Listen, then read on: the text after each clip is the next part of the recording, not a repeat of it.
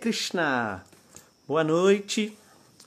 Ah, hoje então nós teremos uma conversa bem bacana aqui com o Nrisimhananda do Clube do Dharma, falando sobre o Dharma do Maha Mantra. Então vamos chegando, pessoal. Vamos aqui é, já se acomodando para a gente poder ouvir esse papo bem bacana que vai ser.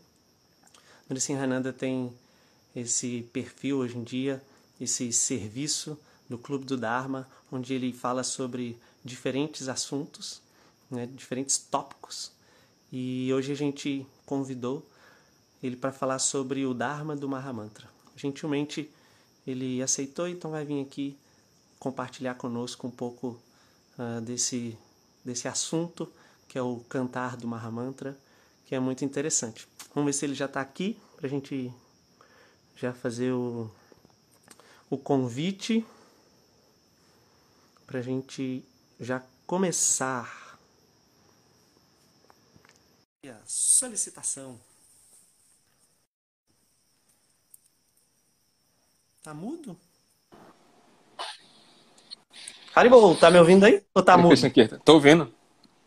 Tá ouvindo? Ah, bacana. Você tá ouvindo? Me mandaram aqui. Tá... Tô ouvindo, tô ouvindo. Bem bacana. É, pessoal, dá um joinha aí para ver se tá ouvindo, que informaram que estava mudo. Tá não, beleza, deram um ok ali. Então, Hare Krishna, Hare é... Krishna. muito obrigado aí por ter aceito esse convite. Muito bem-vindo aqui ao Circuito de Kirtans. E como é que você está? Como é que estão as coisas? Tudo certo? O Clube do Dharma está indo bem? Como está isso aí para você? Tá muito bacana esse projeto, é um projeto que a gente já queria fazer há algum tempo e agora com a pandemia a gente resolveu que era hora, já que estava tendo assim, uma proliferação de, de, programas online, a gente tocou, mas a ideia é virar um programa físico daqui a uns anos, a gente está se, tá se organizando nesse sentido, né? De virar um programa com um centro cultural físico, integrado com alguma universidade, então a gente tem alguns planos aí para frente. Uau, bem bacana, legal. Vamos aqui é, emanar as nossas energias positivas para que isso realmente se concretize. Muito, muito bacana mesmo. É, a gente tem esse programa chamado Entre Kirtans, né? Hoje é o, o Nrisim Hananda. A gente já teve aqui o Brahmarshi, o Paramjyoti, também tivemos a Ana Selle e também tivemos o Guru Sevananda. E hoje temos aqui a incrível presença de Nrsim Hananda falando sobre o Dharma do Mahamantra. Vocês que já estão aqui, se não curte lá nosso Facebook, curtam nossa página do Facebook, curtam também a página lá do Clube do Dharma, para a gente ir fazendo essa conexão e essa rede de informações sobre o desenvolvimento espiritual e as atividades espirituais. Bom, é, vamos começar aqui primeiramente, depois, só para a gente avisar, depois daqui da nossa live, vai ter já a live lá no, no Clube do Dharma, certo? Hoje é sexta-feira, então é o Dharma News, correto? Dharma News, aí. Bacana. Sétima edição, né? Então a gente vai ter a sétima edição do Dharma News. Então depois todo mundo corre para lá. Mas antes, chama os amigos para acompanhar aqui com a gente, certo? Então, vamos começar falando sobre aí o, o o tema, né? O Dharma do Mahamantra.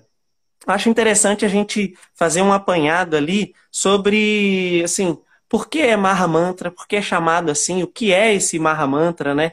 E, assim, falar a natureza do mantra, o que, que é essa questão, por que, que ele é tratado como Mahamantra, para depois a gente já entrar na parte mais prática, né? A gente falar sobre sobre como que a gente pode aplicar na nossa vida essas coisas assim.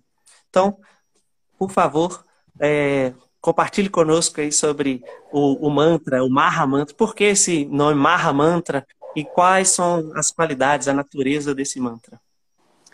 Então, assim, um ponto em relação, assim, antes da gente entrar especificamente na parte do Maha Mantra, o porquê né, de meditar no nome de Deus, é, tem uma característica bem interessante quando a gente vê como o senso comum trata a questão da meditação. Normalmente a gente vai ver que as pessoas elas vão conectar a ideia de meditação com você realmente conseguir controlar sua mente, com você desenvolver virtudes como tolerância, paciência, resiliência, a partir do seu próprio esforço, né? do seu esforço assim de sublimar seus pensamentos negativos, do seu esforço de refrear suas tendências mais impiedosas, né? do seu esforço de cultivar valores. E tudo isso é legal, mas tudo isso é limitado, porque nós somos limitados, né? Então a capacidade que a gente tem de desenvolver valores, desenvolver virtudes, de conseguir assim transcender a influência da ignorância, todas essas coisas são, vão ser limitadas, porque a nossa capacidade é limitada, né? Se a gente vê quando o tema de, da, da meditação é tratada no Bhagavad Gita, no capítulo 6, a gente vai ver justamente isso, né? Arjuna, ele pergunta para Krishna como que ele poderia ter uma prática assim espiritual sustentável e Krishna fala, você vai ter que fazer amizade com sua mente, porque ela pode ser sua maior amiga, ela pode ser sua pior inimiga. E aí Arjuna faz a pergunta de ouro, né? Como que eu vou fazer isso? E aí primeiro Krishna assim vai e fala para ele, ó, é tranquilo, você tem que meditar e para meditar é só você se retirar em um local isolado e lá você estender assim a pele de veado no chão, porque a pele de veado ela solta um tipo de repelente para quase todos os insetos, né? Então não tem inseto atrapalhando sua meditação, local isolado, né? E você senta lá com os olhos assim semi-cerrados, né? Para nem ficar com o olho aberto, ver alguma coisa e se distrair, nem fechar o olho para não dormir, né? Então fica meio aberto, meio fechado ali, um clima bacana, no local isolado, e lá você vai controlando seus pensamentos. E aí quando ele fala isso para Arjuna, que ele propõe Arjuna mecanicamente, pela própria força dele, purificar a mente dele, aí Arjuna fala, desculpa, Krishna, não vai rolar. É mais fácil eu controlar assim o vento, né? Parar o vento com as minhas mãos, controlar o vento com as minhas mãos, do que controlar a mente com essa técnica que você está falando. Porque a mente é muito poderosa, né? Como que a gente vai controlar a nossa mente com a nossa capacidade limitada, né? Então, Krishna concorda com ele realmente fala é, não, não acontece, não vai rolar mesmo, porque a mente ela é chante, a mente ela é sempre instável. Então você, na verdade, em vez de parar com as atividades da sua mente, porque isso não vai acontecer, você tem que focar as atividades da sua mente em um centro. E esse centro sou eu. Krishna fala, sou eu. Se você tem que pensar em algo, pense em mim. Porque Krishna é infinito, né? Porque Deus é absoluto. Então, assim, se a gente conta com a nossa tolerância, a nossa tolerância é muito frágil, é muito falível. Agora, se a gente conta com Krishna para ele fornecer tolerância para gente, aí, mesmo que a gente seja limitado, como ele é ilimitado, ele pode suprir a gente. Né? Como se a gente for contar com, com a nossa própria força de vontade, com a nossa própria inteligência, assim, a nossa meditação, ela realmente não vai atingir a plenitude, porque, assim, como que nós, com muitos problemas, com muitas limitações, vamos produzir um estado de transcendência. Então, Krishna que vai gerar esse estado. Então, ele vai falar, meditação não é você produzir, assim, transcendência, não é você produzir pureza. É você receber isso e isso é enviado por Krishna. Então, meditação significa por Krishna no centro da sua mente, né? No centro das atividades da sua mente. Então, assim, a meditação no nome de Deus, ela tem essa característica de que você, na verdade, está se pondo numa posição onde você está pedindo para Deus é, realmente entrar na sua mente e ir removendo suas impurezas. Ele tem poder para isso, né? Ele tem assim soberania para isso. Agora, um ponto interessante assim relacionado à, à, meditação, meditação no nome de Deus, a gente sabe, né? O argumento que a gente sempre dá para meditação no nome de Deus é que Deus, como ele é absoluto, ele não é diferente do seu nome. Então, quando a gente medita no nome de Deus, a gente está na presença da pessoa de Deus. Mas a gente pode estar na presença de uma pessoa de muitas formas, né? Então, a ideia do Mahamantra, né, a palavra Mahamantra, assim, o maior dos mantras, está muito ligado à ideia de que quando você medita no Mahamantra, você está na presença do nome de Krishna, você está na presença de Krishna de uma forma especial. Né? É, se ele é o maior dos mantras, então ele vai ter que proporcionar para você um contato, uma relação pessoal com Deus, porque todos os mantras, todos os nomes de Deus, né, de qualquer tradição espiritual vão fazer isso, mas o Mahamantra vai ter que fazer isso de uma forma específica, de uma forma especialmente poderosa. Né? E aí, o ponto é que o Mahamantra ele permite a gente ter um contato com Deus é, numa atmosfera de mais intimidade. Né? Porque a intimidade, ela realmente é um tipo de relação assim mais completa, né? É um tipo de relação onde a gente pode ser mais transparente, onde a gente consegue apreciar mais a companhia da outra pessoa, né? A... Teve uma pesquisa que é uma pesquisa, assim, a pesquisa acadêmica mais longa da história, foi feito pelo Departamento de Estudos Adultos de Harvard, que eles queriam entender assim o que é, o que constitui a felicidade? O que, que determina que uma pessoa é feliz, né? Então eles pegaram é, dois grupos de cobaias. Um grupo de cobaias que eram veteranos da Segunda Guerra Mundial, tinham lutado, sobrevivido na Segunda Guerra Mundial e por causa disso tinham ganhado uma pensão vitalícia do governo norte-americano.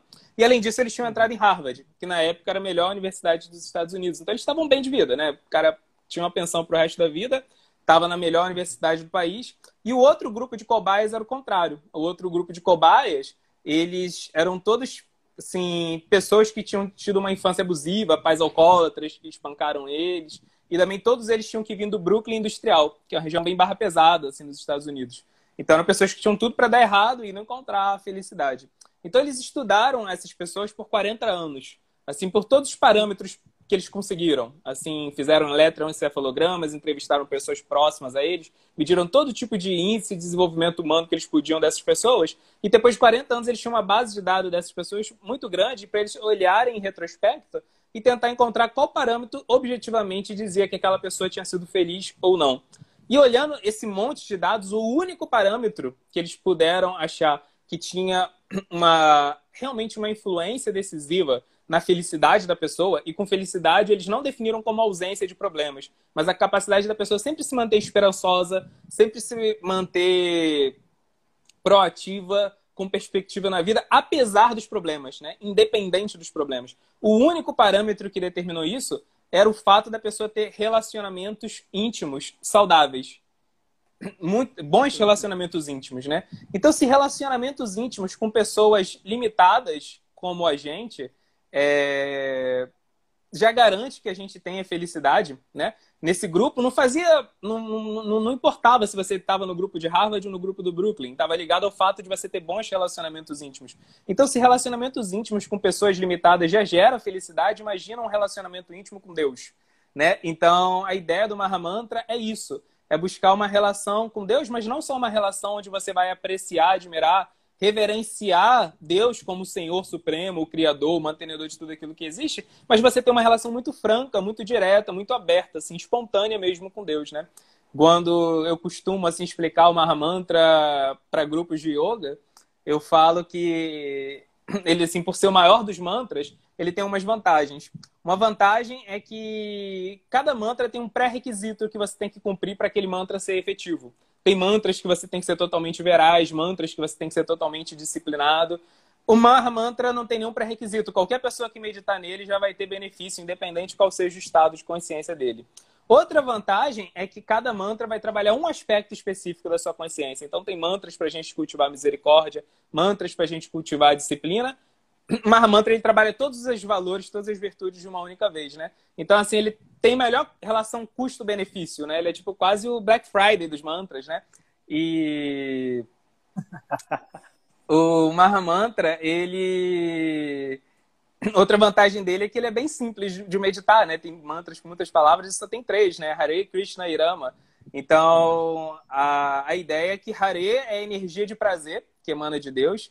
Né? Krishna é o todo atrativo, como a gente costuma traduzir Krishna, né? O todo atrativo, porque uma pessoa ela é atrativa para outra quando ela supre alguma carência que aquela pessoa tem, né? quando ela preenche uma lacuna dessa pessoa. E como Krishna ele pode suprir todas as nossas carências, porque ele tem todas as qualidades, né? Quando a gente vê que uma pessoa tem uma qualidade que nós não temos, isso faz com que a gente se sinta atraído por aquela pessoa. Krishna tem todas. Então, independente de qual seja a nossa carência, Krishna vai suprir. Né? Então, ele é atrativo para todos. E Rama é, é, é o prazer interno, né? Assim, quando a gente. Qualquer prazer que a gente sinta nesse mundo, qualquer prazer que vem de uma fonte externa, é temporário. Né? Se a gente come uma barra enorme de chocolate, ela é prazer só do começo até o final da língua. Assim, mas passou da língua, só problema, né? Então, Rama é um prazer interno, prazer que só expande, né? Então, a ideia do Maha Mantra é que quando a gente cantar esse mantra, quando a gente entrar em sintonia com Krishna, a gente vai sentir prazer dentro da gente. E uma hora esse prazer vai estar tão intenso que a gente não vai ficar feliz de só a gente estar experimentando essa felicidade. A gente vai querer transbordar essa felicidade para outras pessoas. A gente vai querer servir as outras pessoas. E quando você serve alguém, Krishna fica muito satisfeito com você porque ele também é a fonte de quem você está servindo. E ele te dá mais prazer. E aí, quanto mais prazer você sente, mais você quer servir. Quanto mais você serve, mais prazer você tem, né? Então, Mahamantra, ele também representa essa competição eterna, assim, da alma e Deus, né? Quem serve mais quem. Então, a gente tem aí é, entendendo que as relações é, mais íntimas, mais pessoais, trazem essa felicidade. Né? E a gente está vendo a qualidade do Mahamantra, o que, que ele pode também trazer para a gente nesse sentido. É, como você falou, que Arjuna fez a pergunta para Krishna, e Krishna falou, vai para a floresta meditar, e para a gente, hoje em dia, isso é muito difícil, né? É uma situação bem difícil. E estudando e lendo as escrituras, a gente compreende que é, o, o sacro ofício dessa era é o cantar dos santos nomes, né?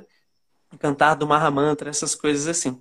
E trazendo essa parte que você falou dessa intimidade, é, como trazendo para a prática do nosso dia a dia, como que a gente pode é, se tornar cada vez mais íntimo de Krishna, como o Mahamantra pode trazer para a gente essa, essa proximidade, sabe? Estreitar relacionamento com Krishna ali, ter realmente essa relação, como você disse, da pesquisa, que traz essa felicidade. Uma boa pergunta. É... Então, a nossa tradição diz que tem três gatilhos que vão melhorar a qualidade assim da nossa japa, do nosso cantar do mantra, né, o nosso nossa intimidade mesmo com Krishna, né? E a primeira delas é chamado Rishi, né? Rishi significa um sábio, né? Alguém que, que tem conhecimento transcendental, porque assim não tem como a gente desenvolver uma relação com Krishna se a gente não desenvolve uma relação com quem também já está se relacionando com ele, né? Não tem como a gente é, querer fazer parte do ciclo de relações dele se a gente não simpatiza, se a gente não respeita aquelas pessoas que já desenvolveram uma relação com ele. Então, é dito que a primeira coisa para a gente assim, ter uma relação profunda com Mahamantra é a gente ter uma relação com pessoas que já têm uma relação mais avançada com Mahamantra e receber delas instruções, né? Então, assim, o quanto a gente não só está recebendo essas instruções, né? Mas o quanto também a gente está ajudando essas pessoas. Então, a gente vai ver que isso também é um ponto importante, né? Assim, quando existem mestres como o próprio Pada que estão propagando assim a, a, filosofia sobre o cantar do nome de Krishna no mundo, quando a gente ajuda essas pessoas que estão propagando essa filosofia, isso faz com que a, a gente é, a gente naturalmente vai adquirir mais valores, mais virtudes, a gente vai ter uma capacidade é, de conhecer Krishna maior a partir disso, né? Porque o, o, próprio esforço da gente ajudar essas pessoas, né, vai fazer com que a gente desenvolva tolerância, humildade, porque a gente vai estar tá praticando um processo, né? A palavra bhakti muitas vezes nós traduzimos como devoção, mas bhakti vem assim da raiz bhad em sânscrito, que significa reciprocidade. Então, uma relação, é, uma relação assim honesta, é uma relação de reciprocidade, né? onde os dois lados estão dando e recebendo. Então, o Krishna ele já está dando tanta coisa para gente, né? Está dando tantas facilidades, está mantendo a nossa vida material, todos os recursos que a gente precisa para manter nosso corpo, está dando todas as facilidades espirituais também. Então, não seria honesto se a gente está entrando numa relação com ele que a gente só se aproveitasse disso, mas também não desse para Krishna aquilo que ele quer. E o que ele quer, na verdade, é que a gente ajude as outras almas que estão perdidas nesse mundo, né? Que estão sendo afetadas pela ignorância desse mundo então, o ponto é esse, né? Que a gente tem que dar para Cristo aquilo que ele quer e a, gente, e a forma mais fácil de fazer isso é ajudar aqueles devotos que já são mais avançados, que já estão mais ocupados nessa missão. Então, esse é o primeiro gatilho, né? O segundo gatilho é chamado Istadeva. Istadeva significa deidade adorável, né? Então, naturalmente, Krishna ele tem infinitas formas, mas tem uma forma de Krishna que a gente vai desenvolver um apego maior, que a gente vai se relacionar. Então é dito que na hora que a gente canta o nome de Krishna, a gente tem que pensar nessa forma, cultivar uma relação com essa forma específica, porque senão vai ficar uma relação muito abstrata. Você entende um monte de filosofia, mas na hora que você está cantando, para ter uma relação pessoal com Krishna, você tem que focar numa forma específica dele, um humor específico. E para você poder se atrair por uma forma específica de Krishna, você tem que conhecer Krishna, tem que né, ler livros como Bhagavatam que vão revelar as diversas formas de Krishna, né? Então tá, tá muito ligado a isso, né? Adquirir conhecimento sobre quem Krishna é, o que que ele faz, qual é a psicologia dele, né? Um ponto importante para a gente poder aproveitar a japa é chamado Arjavam. Arjavam significa honestidade, transparência. Então, naquele momento que a gente está cantando a japa, a gente realmente, ou qualquer forma né, de cantar do nome de Krishna que a gente estiver cantando, assim, a gente tá muito tranquilo para poder admitir nossas fraquezas, pedir ajuda, é, nos pontos que a gente precisa expor nossas dúvidas, né? A gente tem que se pôr numa posição muito honesta para Krishna. E a gente só consegue ser transparente em uma pessoa que a gente confia. E a gente só consegue confiar em alguém que a gente conhece. Então não dá para assim cantar um mantra só baseado em emoção, tem que ser baseado em conhecimento para ter confiança e ter um relacionamento assim bem transparente, né? E o terceiro item que vai fazer com que a gente tenha é, assim boa qualidade na nossa meditação no nome de Krishna é chamado de Vinyoga. Vinyoga é... significa que a gente tem uma meta clara na nossa mente no momento que a gente está cantando, né? Porque a gente pode meditar no nome de Krishna de uma forma mecânica, independente da forma. Se a gente está cantando japa, é, depois de um tempo é muito natural que a japa se torne algo mecânico. Ou quando a gente está fazendo kirta, qualquer forma de meditação no nome pode se tornar algo muito mecânico. Então, para não se tornar algo mecânico, você tem que estar tá realmente focado naquilo que você está cantando, então você tem que estar tá com um desejo muito forte, né? E aí a Rainha Kunti, ela fala uma coisa específica sobre isso no primeiro canto do Bhagavatam, que ela fala que a gente só consegue chamar por Krishna com sinceridade, com um desejo muito claro de ter uma relação com ele na nossa mente quando a gente se sente desamparado. Né? Ela até fala se a gente tem, se a gente está buscando refúgio na nossa fama, no nosso prestígio social, na nossa inteligência, na nossa riqueza, na nossa saúde, ela fala, beleza, se você tem alguém para te proteger, algo para te proteger nesse mundo, é, você não vai estar tá, assim tão ardentemente buscando Krishna.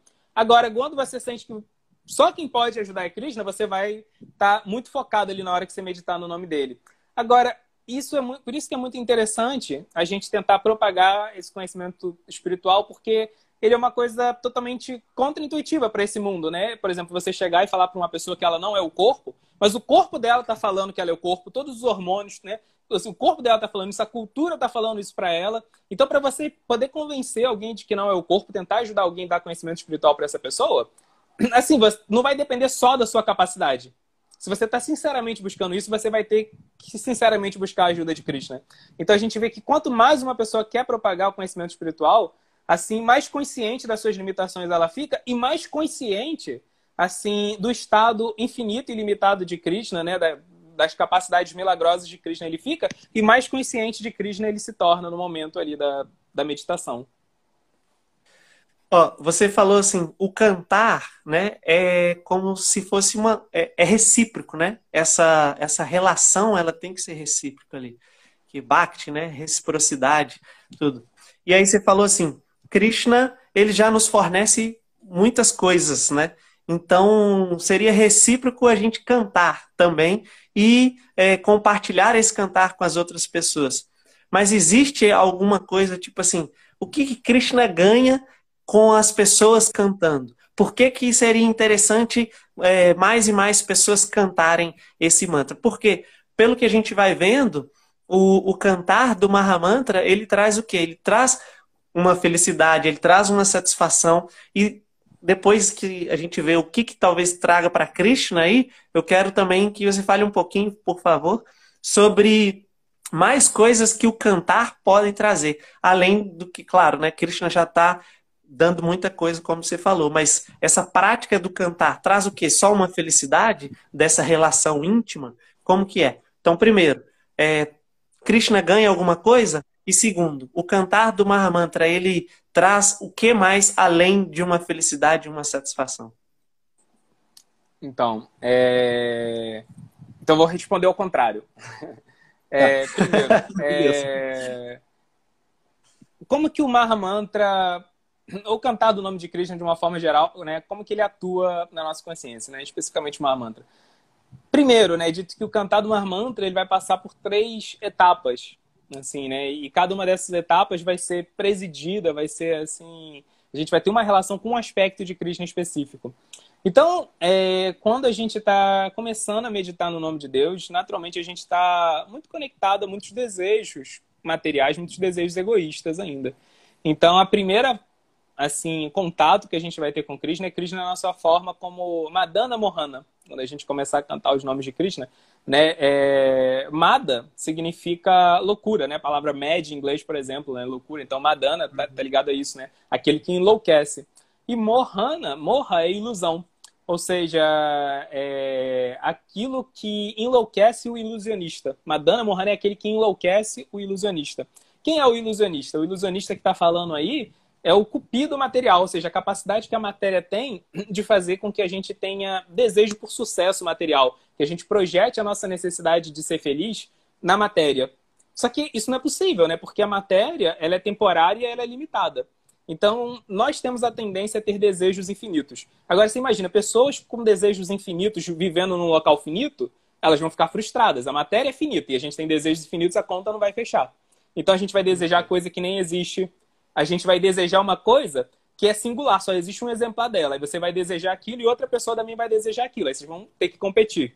Ou mesmo que você é. consiga aquilo que você queria e você ganhe de todos os seus competidores, aquilo que você ganhou é temporário. Então, em algum momento, a gente vai acabar perdendo aquele objeto, aquele status, ou até aquela pessoa que está satisfazendo os nossos desejos. Nem que seja na hora da morte. Então, assim, a matéria deixa a gente bem frustrado. A matéria é fonte de frustração. E a gente está projetando a nossa necessidade de ser feliz na matéria, achando que vai ter sucesso aqui, é uma coisa muito contraditória. Então a primeira coisa que o Mar Mantra vai fazer é isso. Ele vai mostrar pra gente perspectivas de felicidade espiritual. Cara, você tá doido, você tá buscando felicidade num lugar que é muito limitado, né? Então a gente vai perceber que assim que nós sim, somos mais do que isso, a gente merece coisa melhor do que isso. A matéria é legal, né? Ela é legal como uma forma, como um instrumento para a gente servir os outros, né? Esse é o propósito da matéria, mas não como fonte. Em parênteses. Uhum. Essa percepção que você colocou, ela, ela vem assim com o tempo ou o quê? Com a profundidade que você canta ou a entrega, né? Tipo, perceber isso que a, que a felicidade realmente, a satisfação não vai ser alcançada aqui. Então, é... isso aí Bhaktivinoda, né, que é o principal mestre da nossa tradição, assim, no século XIX, ele fala uma coisa muito interessante disso. Que todos nós estamos frustrados, né? Nós, nesse mundo, inevitavelmente vamos ter frustrações. Todo mundo que vive nesse mundo vai acumular frustrações. Só que ele vai falar que a nossa tendência é que, à medida que a gente é, se frustra com o mundo material, a gente naturalmente vai pensar assim: eu estou frustrado porque eu não explorei esse lugar bastante. Ou seja, eu estou frustrado porque eu não acumulei dinheiro suficiente, eu estou frustrado porque eu não tive a promoção que eu queria, eu estou frustrado porque eu não tive a quantidade de sucesso, a cota de sucesso que me satisfaria. Então ele vai falar que a gente está frustrado, né, com do jeito errado. Mas a frustração ela já existe lá. E aí ele vai falar que o Mahamantra ele vai provocar na gente uma reação interessante que ele vai fazer com que a gente se frustre da forma certa. Você vai falar, não, poxa, o problema não está no mundo, o problema está em mim. Eu que estou sendo, assim, errado de tentar é, buscar prazer, buscar felicidade, buscar sucesso num lugar que não foi feito para isso. O mundo está tudo certo nesse mundo. Esse mundo não foi feito para gente ter sucesso. Esse mundo foi feito para gente aprender. E ele está ensinando um monte de coisa para gente. Ele está ensinando a gente a ser humilde, ele está ensinando a gente o que ele deveria ensinar, né? Através da, das suas leis, né? Através da lei do karma. Então, o mundo tá, tá certinho. O problema estava na gente, a gente que está buscando o que esse mundo não tem, né? Então, claro, essa percepção, essa é uma percepção profunda de que o sucesso vem, né? Que a felicidade vai vir do plano espiritual. Isso é uma coisa muito mais avançada. Nesse primeiro estágio que vai acontecer é você, assim, só você vai já buscar, você vai entender, olha, é uma compreensão que ainda no começo é algo teórico, mas pelo menos você já vai estar convencido disso. Você já vai ter fé disso. E isso já é muita coisa. Assim, só a ideia de que você não está buscando a felicidade no local certo, né?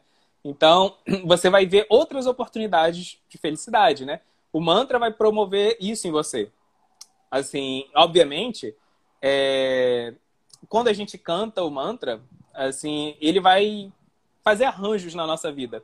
Porque Krishna fala na Bhagavad Gita que dentro desse mundo material ele tem duas, duas, duas funções, o padrasta e a numanta. O padrasta significa que ele é a testemunha, ele está vendo tudo o que está acontecendo com todo mundo, e, o, e a numanta, ele é aquele que permite que a lei do karma influencie na nossa vida, né? que ela, assim, é, o, o, karma ele a, a, apareça no momento, né? ele frutifique no momento certo, mas quando a gente começa a meditar no nome de Krishna, ele fala que ele muda a relação com a gente.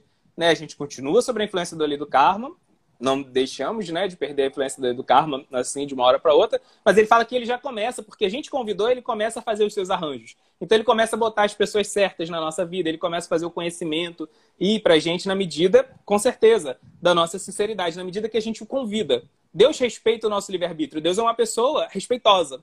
Então, assim, quando a gente canta o mantra, convidando o mantra para entrar na nossa vida, ele vai falar: opa, peraí, o cara me convidou, então agora eu posso ir lá e posso mexer meus pauzinhos, posso né, começar então é isso que acontece nesse primeiro tipo de meditação, né? Quando a gente começa a meditar no mantra, é isso, o Krishna vai começar a fazer seus arranjos, né?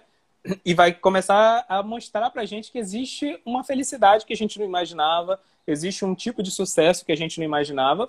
E aí, à medida que a gente vai se apegando e se dedicando mais à meditação no nome de Krishna, a gente vai se deslocando para uma segunda etapa, Nessa segunda etapa, a gente vai ter contato com outra forma de Krishna que é chamado Govindad, né? Govinda é aquele que dá prazer para os sentidos, né? Então, como Govindad, Krishna vai fazer com que a gente se apegue a coisas específicas na vida espiritual. Né? Então, o que que assim a vida espiritual é movida por apego. Quanto mais apegada ela a gente tá, mais a gente avança. Então ele vai começar a fazer com que a gente se apegue a coisas específicas. Então tem muitas pessoas que podem nos instruir, muitas pessoas que podem nos ajudar, mas nessa, né, nessa etapa Krishna vai fazer com que a gente se apegue especificamente a uma pessoa que vai ser o nosso mestre, vai nos orientar, né? Então com essa pessoa a gente vai ter um laço mais forte. Tem muitos lugares, né, que a gente pode servir a Krishna, na verdade a gente pode servir a Krishna em qualquer lugar, mas entre os lugares sagrados, ele vai fazer com que a gente se apegue mais a um. Então você vê que um devoto, depois de um tempo, vai ter um lugar sagrado que ele se apegou mais. Tem muitas formas de Krishna, mas tem uma que ele vai se apegar mais. Tem muitos serviços devocionais, mas tem um que ele vai se apegar mais. Então o nome vai promover, na verdade, esse estágio que é conhecido como abideia. Abideia é aquele estágio onde a meditação ela não vai ficar contida em si. Ela, na verdade, vai promover uma mudança na nossa vida porque ela vai se estender para todos os setores da nossa vida prática. Então, agora, quando você, por exemplo, estiver executando o seu ofício profissional, lá está na sua profissão, você, na verdade, está fazendo sua profissão como, uma, como um dharma, ou seja, como uma, assim, um dever espiritual. Você está usando a sua vocação que Deus te deu para servir o mundo. Né? Quando você está se relacionando com outras pessoas, você vê elas como parte de Deus. Então, na verdade, nessa segunda etapa, o, a meditação ela não se restringe só àquela fase da meditação. Ela se espalha para todas as partes da sua vida. E é muito interessante que quanto mais você medita, mais você vai ter essa consciência espiritual nas outras atividades fora da sua meditação, e quanto mais você fizer essas outras atividades com uma consciência espiritual, mais a sua meditação vai ficar intensa. Então as duas coisas vão se alimentando, né? E aí a gente vai avançando, avançando, avançando, até chegar na, na terceira etapa da meditação, que a gente vai ter um contato com Krishna na sua forma como Gopinata. Então, Krishna vai se revelar no nome como Gopinata, e como Gopinata ele vai fazer a gente descobrir qual a nossa relação eterna com ele. Isso é um estágio assim, bem mais avançado, mas a gente vai descobrir qual a nossa relação eterna com ele. Então são níveis de revelação que Krishna vai fazendo para a gente à medida que a gente vai é, se aprofundando nessa meditação. Agora, a outra pergunta que você fez sobre o que Krishna ganha, é... essa é uma pergunta muito boa, porque a gente até falou, né, que, por exemplo, Krishna ele é o todo atrativo, porque a gente se atrai por uma pessoa quando a gente vê que essa pessoa nos completa. Então, como que Krishna ele se atrairia pela gente? Se ele já é todo completo, parece que não tem, ele não tem nenhuma carência, ele não tem nenhuma lacuna. Então, como a gente poderia dar qualquer prazer para ele? Como que a gente é, assim, satisfaria ele de alguma forma? Então, o ponto é esse, né? Que quando é, Rupa Goswami até fala que uma das seis qualidades né, de Bhakti Yoga é que Bhakti Yoga é Shri Krishna Karshini, que você atrai o todo atrativo. Então, como que você vai atrair o todo atrativo, né?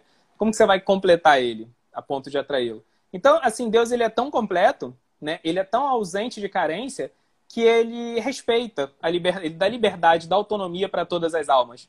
A gente vê que uma pessoa ela vai ter relacionamentos maduros na medida que ela é segura dela mesma. A gente vê num relacionamento, por exemplo, entre duas pessoas, quando uma não é segura, quando ela assim é, é muito carente, aí ela vai assim não, não vai respeitar a liberdade do outro, vai ser muito possessiva. Krishna ele não é nem um pouco, nem um pouco possessivo, porque ele é totalmente satisfeito, autossatisfeito. E por causa disso ele dota a gente de livre-arbítrio. Agora, isso não significa que a gente faça um bom uso do nosso livre-arbítrio, né? A gente vai ver que muitas almas não estão fazendo bom uso do seu livre-arbítrio. Nós não fizemos, por exemplo. Estamos agora aqui enrolado, né? Com meio de uma Covid e tal. Então, o ponto é o seguinte. Krishna, apesar dele ser completo, totalmente completo, tem, ele tem uma, um, uma carência que é a carência de ver as almas, na verdade, usando seu livre-arbítrio da forma correta e sendo feliz. Então, já que nós somos expansões dele, ele fica realmente, apesar dele ser todo satisfeito, ele também, ao mesmo tempo, fica frustrado de ver as almas é... não usando seu livre-arbítrio da forma correta e não sendo felizes como ela pode. Então, quando a gente ajuda alguém a usar o seu livre-arbítrio, ou quando nós mesmos usamos o nosso livre-arbítrio da forma correta, apropriada, e nos aproximamos da nossa identidade espiritual, encontramos verdadeira felicidade, a gente está dando algo para Krishna que realmente é, vai suprir ele, algo que realmente vai satisfazer ele, né? Então, é isso. E isso também encaixa dentro da questão por que Krishna veio como Chaitanya Mahaprabhu, né? Foi para ele ter essa, sentir essa questão aí, o que, que o devoto pode ter, como que o devoto vai se relacionar, como ele doa. Então cai justamente dentro do que você estava falando, na, na medida que a gente vai cantando, se intensificando no cantar e, e se aprofundando, a gente aumenta a proximidade nessa, nessa relação, né? E Krishna veio experimentar isso. Então, cabe aí dentro também, não cabe? Exatamente. É, Chaitanya ele veio para cumprir esses dois propósitos, né? que era o propósito interno e o propósito externo. O propósito interno era ele experimentar uma relação com Krishna, porque ele ficava curioso, né? Krishna ficava curioso. Assim, como que é me amar, como que é, assim, provar minha doçura, né? Krishna Das Kaviraj até fala que o mel é muito doce, mas o próprio mel não consegue saborear a sua doçura. Todo mundo saboreia a doçura do mel, menos ele, né? Então Krishna ficava pensando, poxa, como que é se relacionar comigo, né? Quão doce isso é. Então ele queria experimentar isso, e ao mesmo tempo ele tinha um objetivo externo que era compartilhar isso. Né? Então isso está até muito ligado a esses dois tipos de meditação que a gente vai fazer no Mantra Hare Krishna. Está muito ligado aos dois propósitos de Chaitanya, que é a Japa e o Kirtana. Né? Na Japa, a gente vai intensificar a nossa relação com Krishna. É aquele momento de privacidade que a gente tem com ele. Na Japa, é só a gente e Krishna, não tem mais ninguém. Né? Não tem para onde correr. É você e ele. E aí você vai ter que se abrir para ele, né? Porque a, a Japa você não tem mais nada para se apoiar. Você não tem mais nada a não ser o próprio Krishna, né? É, no Kirtan, por exemplo, tem o som dos instrumentos, tem a dança, tem essas coisas. Você pode, assim, se distrair nessas coisas. Na Japa não tem mais nada. Então, ou você se distrai, ou você está com Krishna. Então, é, é, aquele momento que é, é, seu e ele. Você tem que revelar seu coração para ele, experimentar a relação com ele. Então, isso está muito ligado ao objetivo interno da missão de Chaitanya, né? do que Chaitanya veio fazer aqui, que é experimentar uma relação com Krishna. Agora, no, na segunda. No, depois que você experimenta, à medida que você experimenta uma relação com Krishna, é natural que você compartilhe isso com o mundo. Então, isso é o Kirtana. Né? Então, o Kirtana, é, diferente da Japa, o objetivo nosso na, no Kirtana é compartilhar Krishna com as outras pessoas. Então, no Kirtana, a gente vai ter dois tipos de pessoa participando do Kirtana a gente vai ter devotos e pessoas que não são devotadas, ou seja, que não reconhecem assim Krishna como a meta da vida delas ainda. Então, no Kirtana, a gente vai ter que compartilhar Krishna com esses dois tipos de pessoas. Então, como que a gente compartilha Krishna com os devotos? Né? A gente compartilha Krishna com os devotos através das nossas realizações. Ou seja, quanto melhor a nossa japa, quanto melhor assim é a nossa é a qualidade da nossa vida espiritual, quanto mais realizações nós tivemos, quanto mais nós adquirimos conhecimento, quanto mais serviço a gente fez, mais coisas a gente vai ter para compartilhar no Kirtana e mais assim aberto a gente vai estar para receber também. Porque o Kirtana é aquela hora que você vai dar as suas realizações, você vai compartilhar as suas realizações, né? o entusiasmo que você vai sentir no Kirtana, a, a, a, a concentração que você vai sentir no Kirtana, você vai compartilhar tudo isso com aqueles outros devotos que estão juntos ali congregando com você e você também vai receber isso deles. Então você vai ficar inspirado no Kirtana e vai ter que inspirar os outros. Então o Kirtana é aquele momento onde não é para você se relacionar só com Krishna, mas é para você se relacionar com os devotos de Krishna e o centro de todas as relações é Krishna. Mas não é só para se relacionar com Krishna, é para se relacionar com os devotos também. Então é aquele momento de você inspirar e ser inspirado. E ao mesmo tempo tem as pessoas que não são devotas. Então essa é a hora de você ser receptivo com elas, de você mostrar que na verdade, assim, a consciência de Krishna é a casa delas também. Elas podem se sentir à vontade que ali é o lugar onde elas deveriam estar. Então, o Kirtana é muito mais do que o cantar. É a postura que você tem ali na hora, né? É como você deixa as outras pessoas à vontade, né? Então, o Kirtana é só ali você está cantando e tocando instrumentos. É, é como você olha para as outras pessoas com simpatia, como você convida elas, como você faz elas ficarem à vontade, né? Eu lembro que quando eu fui morar em Brajabume, é, assim, eu sou uma negação, né, com qualquer coisa musical. E a gente sempre recebia, né, recebe em Brajabume, né, agora na pandemia não, mas assim, muitos grupos de yoga é, todo final de semana. Então, assim, eu ficava muito frustrado de não poder ajudar no Kirtana. E quando, porque assim, cantava muito mal, né, não toco instrumento nenhum. Então, assim, isso era uma coisa que me frustrava e eu entendia que era o momento mais importante. Mas aí quando eu percebi que eu podia ajudar de outras formas ali, que eu podia. Às vezes o jeito que você olha com a pessoa e vai lá, explica, e a forma que você convida ela para entrar numa cena, tudo isso aqui está da mesma forma, né? Então, o Kirtana, ele está muito ligado a isso, né? Como você inspira e como recebe inspiração. Tudo isso centrado em Krishna. Então, uma coisa alimenta a outra, né? Quanto mais qualidade você tem na japa, mais você vai poder contribuir no Kirtana. E quanto mais inspiração você recebeu no Kirtana, mais inspiração você vai ter para o momento ali de solidão da japa. Então, aqui a gente já vai encaminhando, já começa a surgir várias perguntas, né? Inclusive, vocês que estão assistindo aí tiverem perguntas, podem ir escrevendo aí, que eu vou tentar, na medida do possível, anotando para a gente poder é, ouvir do Nrissim Hananda. É, dentro do que você falou, tem uma coisa interessante, assim, né? É, da japa e do kirtan. Né? E muitas vezes, quando a gente vai tocar no templo, as pessoas colocam assim, que bhajan é quando você está cantando sentado, e kirtan é quando você está cantando em pé. Mas, assim, é, o que dos estudos que a gente vai desenvolvendo, a gente vê bhajan, na verdade, é um estado, né? Que é o estado, esse estado de introspecção, essa coisa mais é, íntima com Krishna, como você colocou, dando exemplo da japa. Entendendo isso, e você falou que no Kirtana é a questão de atender as pessoas e compartilhar. Existe a possibilidade de a gente entrar nesse estado de bhajan, nessa introspecção, em um Kirtan?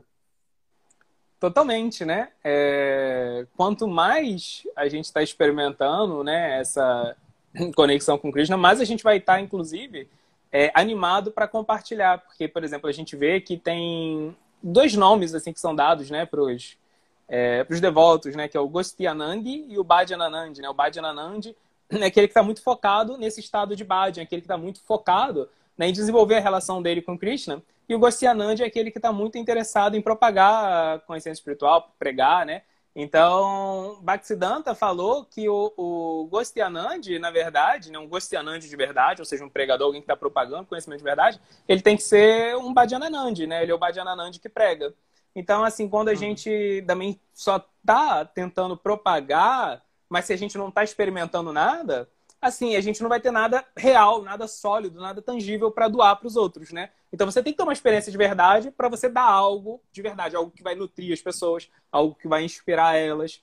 Então, isso é totalmente, assim, impossível, né? O Nek o Kirtana, só porque ele é um momento assim que você também está fazendo algo muito externo, se comunicando com as pessoas, muito consciente das outras pessoas, que você também não esteja consciente de Krishna, né? É muito fácil o Kirtana entrar no modo da paixão e você perder isso. Também é.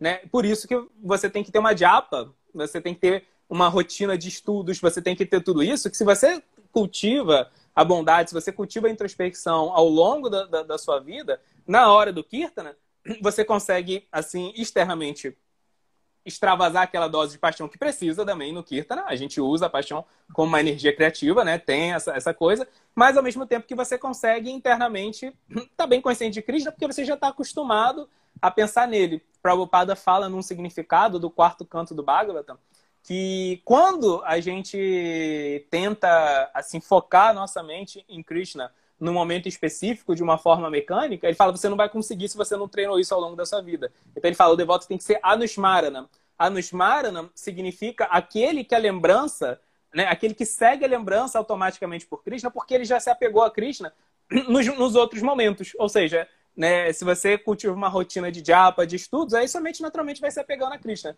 Então, no meio de um kirtan ou no meio de qualquer outra situação, né? Por exemplo, no meio de uma situação de conflito ou assim, numa situação problemática, você vai, vai pensar em Krishna, né? Então, se situações no, que são situações típicas do modo da paixão, você vai conseguir estar consciente de Krishna se você cultivou isso com calma antes, né? Então, é possível, sim, a pessoa cultivar esse estado e estar totalmente plena nesse estado na hora do Kirtana. Sim.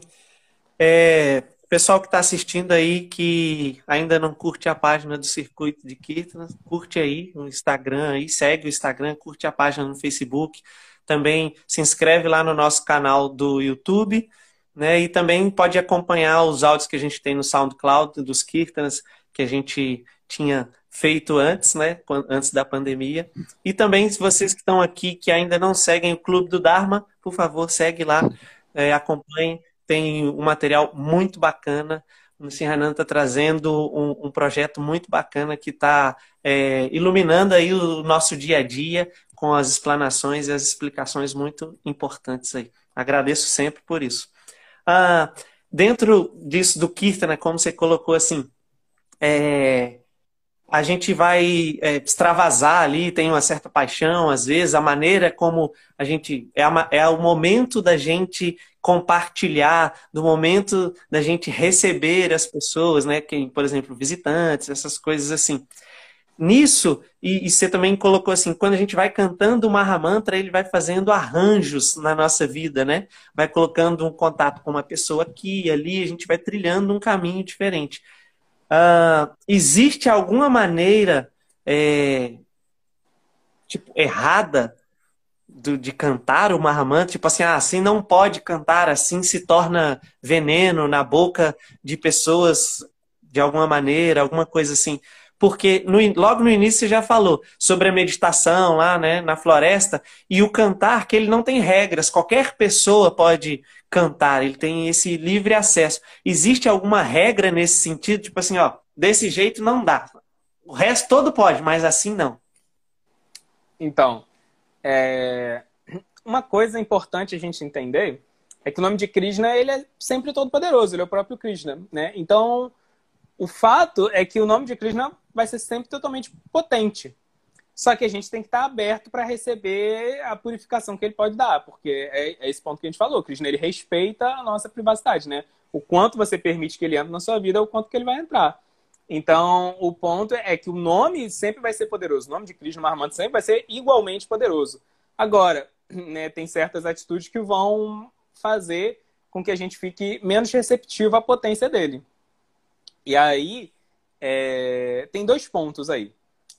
O primeiro ponto é que Chaitanya mesmo explica que quando, né, você até falou assim, é, é, veneno, né? Então, assim, é isso aí que Chaitanya fala, né? Que quando o nome de Krishna ele é, é, é, cantado por pessoas que não têm fé mesmo que Krishna é a meta da vida, né? Que Krishna, na verdade, ele é só um, um conceito, né? Assim, um conceito espiritual, só uma ideia, só um simbolismo, ou, né? Então, assim, é, ele fala, não vai ser legal porque vai ser uma prática espiritual, você vai sentir alguma coisa, mas ao mesmo tempo você vai reforçar a sua fé de que Krishna não é uma pessoa. Então, assim, o ponto é, se existe uma potência espiritual no nome de Krishna e você está experimentando isso ao mesmo tempo que você acredita que, que assim, a relação com Krishna não é a meta, então você vai acabar meio que explorando, você vai usar o mantra como uma ferramenta para sua satisfação pessoal. Isso é um tipo de egoísmo é, espiritual. Eu quero me sentir melhor, eu não quero ter karma, eu não quero mais nascer nesse mundo, eu quero ficar com a mente tranquila e eu vou usar a Krishna para isso. Só que isso é o pior tipo de mentalidade que alguém pode ter numa relação. Lembrando que sempre cantar o nome de Krishna, toda a psicologia de qualquer relação que a gente tem nesse mundo vale para isso. Então é a mesma coisa. Você imagina você se aproximar de uma pessoa, você tratar bem essa pessoa, mas você não tem interesse nenhum nessa pessoa. Você só tem interesse no dinheiro dela, interesse na fama dela. Isso é um comportamento muito desonesto, é um comportamento muito desleal. Então Chaitanya fala que quando você usa Krishna como uma ferramenta só para sua satisfação, ainda que seja espiritual, não é uma, uma via de mão dupla, né? Então isso é algo é, que não é adequado. E uma segunda coisa, um, um último ponto, só para fechar isso, é, Bhaktivinoda, por exemplo, ele fala que o cantar do Mahamantra ele pode limpar qualquer impureza. Só tem duas impurezas que o mantra não vai limpar, né? Que ele fala que uma é você continuar se apegando a, a coisas que você sabe que são desfavoráveis para você. Mas de alguma forma elas te agradam. Então você investir nesse apego a algo que você sabe que é desfavorável. E a outra é você ficar vaidoso por qualquer qualidade que você tenha.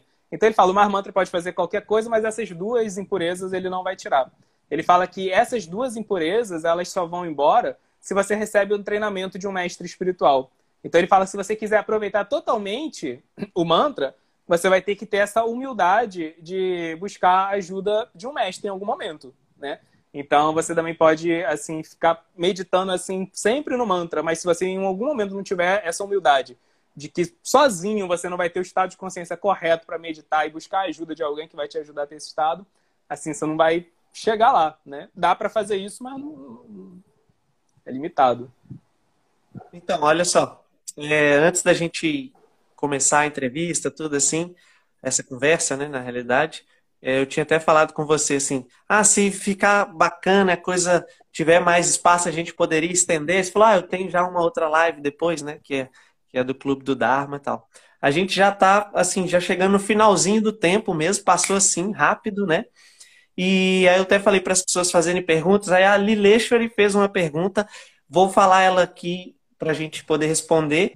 E a gente tem cerca aqui de, de sete minutos, mais ou menos. Só para lembrar todo mundo que está aí, as pessoas online, amanhã a gente tem circuito de Kirtans, né? Vai ser online, mais uma vez, questão da pandemia, mas a gente vai ter devotos de diferentes partes aí do Brasil, de outros países também, cantando ao longo de seis horas, começando às 14 horas e indo até às 20 horas. Acompanhe lá no Facebook, né, na página do Circuito de Kirtana e também no YouTube.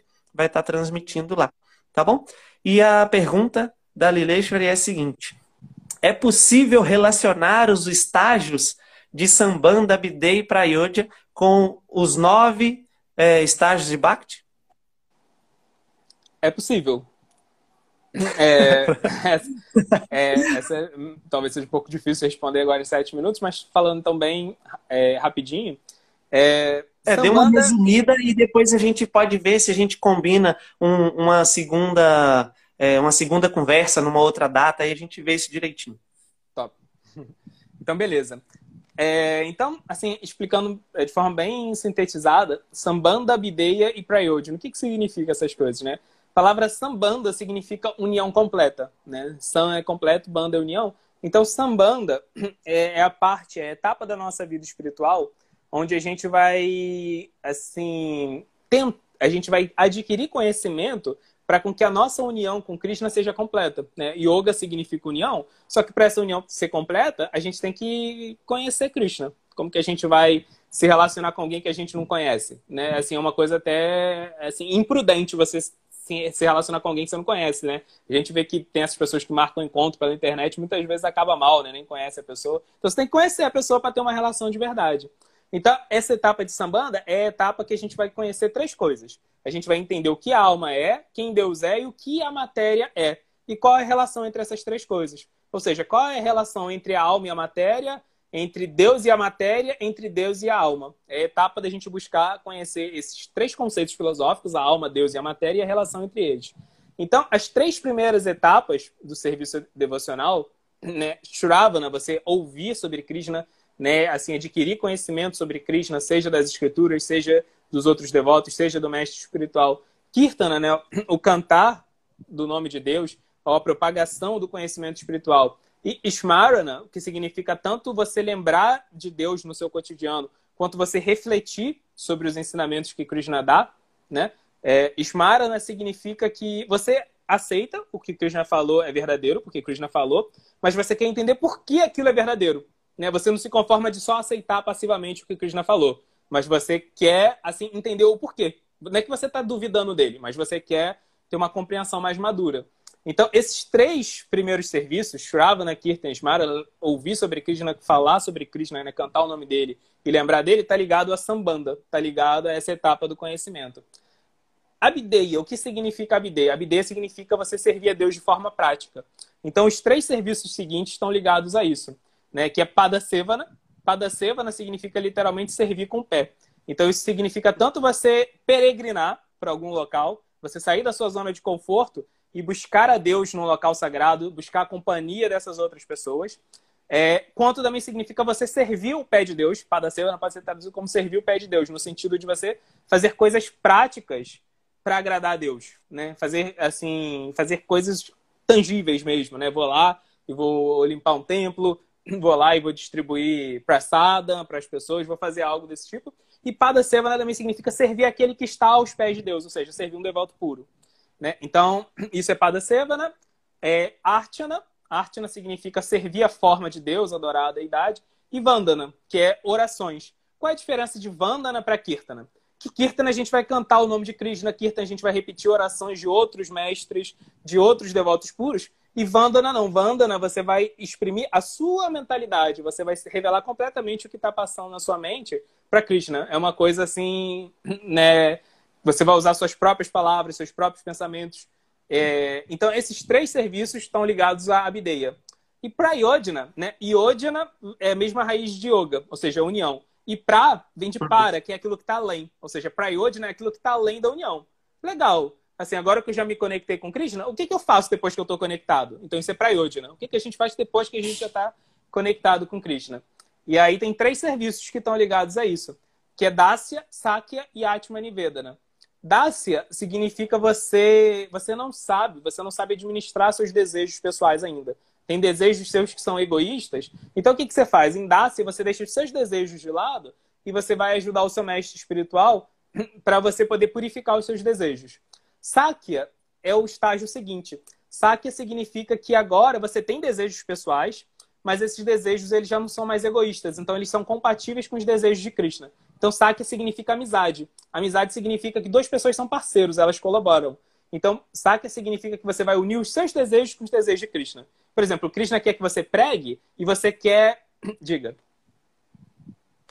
Vai acabar já já, vai cortar a live e você tem que entrar em dois minutos. Então, acho que depois a gente combina direitinho para a gente poder ter um, uma segunda segunda conversa para que a gente possa abordar mais coisas assim super interessantes, porque o assunto ele pode ramificar tanto ainda dentro da, da, da mesma natureza, né? É, desculpa cortar assim, gente, é por causa do horário mesmo. É, agradecer muito, Nrissinhananda, por essa atenção, pela presença. Como estão dizendo aí, o Padre Sérgio falou, Nirsi Hananda é o Vida Base em pessoa, né? Está trazendo aí muito conhecimento para a gente, está compartilhando todo esse tempo de estudo com a gente aqui. Agradeço mesmo, profundamente, foi muito enriquecedor, pessoalmente falando também. Para a live foi muito bom também. É, o pessoal que está assistindo, depois vai ali no direct do, do circuito de Kirtana e manda ali sugestões de quem vocês gostariam de, de ver aqui, ter uma live com a pessoa que vocês gostariam de conversar, ou um assunto, alguma coisa assim, para que a gente possa desenvolver mais e mais, tá? Nrissi Hananda, realmente, muito obrigado.